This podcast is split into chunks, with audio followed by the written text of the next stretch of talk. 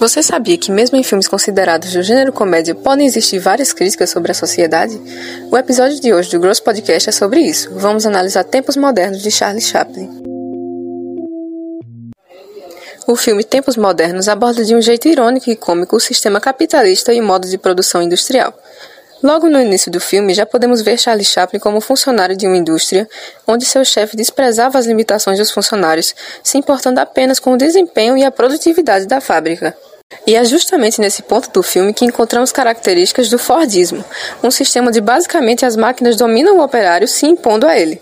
Tanto nesse ponto quanto no resto do filme, podemos ver também características e desvantagens da vida em uma sociedade capitalista começando pela exploração que o personagem de Charlie Chaplin e os outros operários sofriam na fábrica.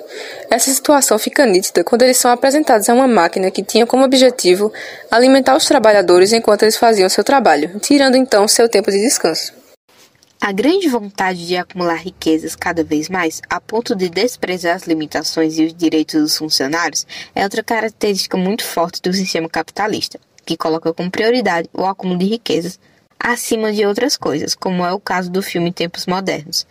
Por ser um filme do gênero comédia, todos esses fatores problemáticos são abordados com bastante humor e de um jeito bem leve.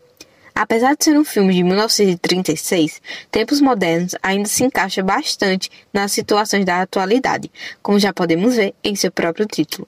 Hoje em dia, situações como essa não só continuam acontecendo, como também ficaram ainda mais fortes, com tantas tecnologias e recursos para as empresas, por isso, o filme acabou se tornando um clássico do cinema e até hoje é utilizado em vários exemplos sobre essa temática que ela aborda.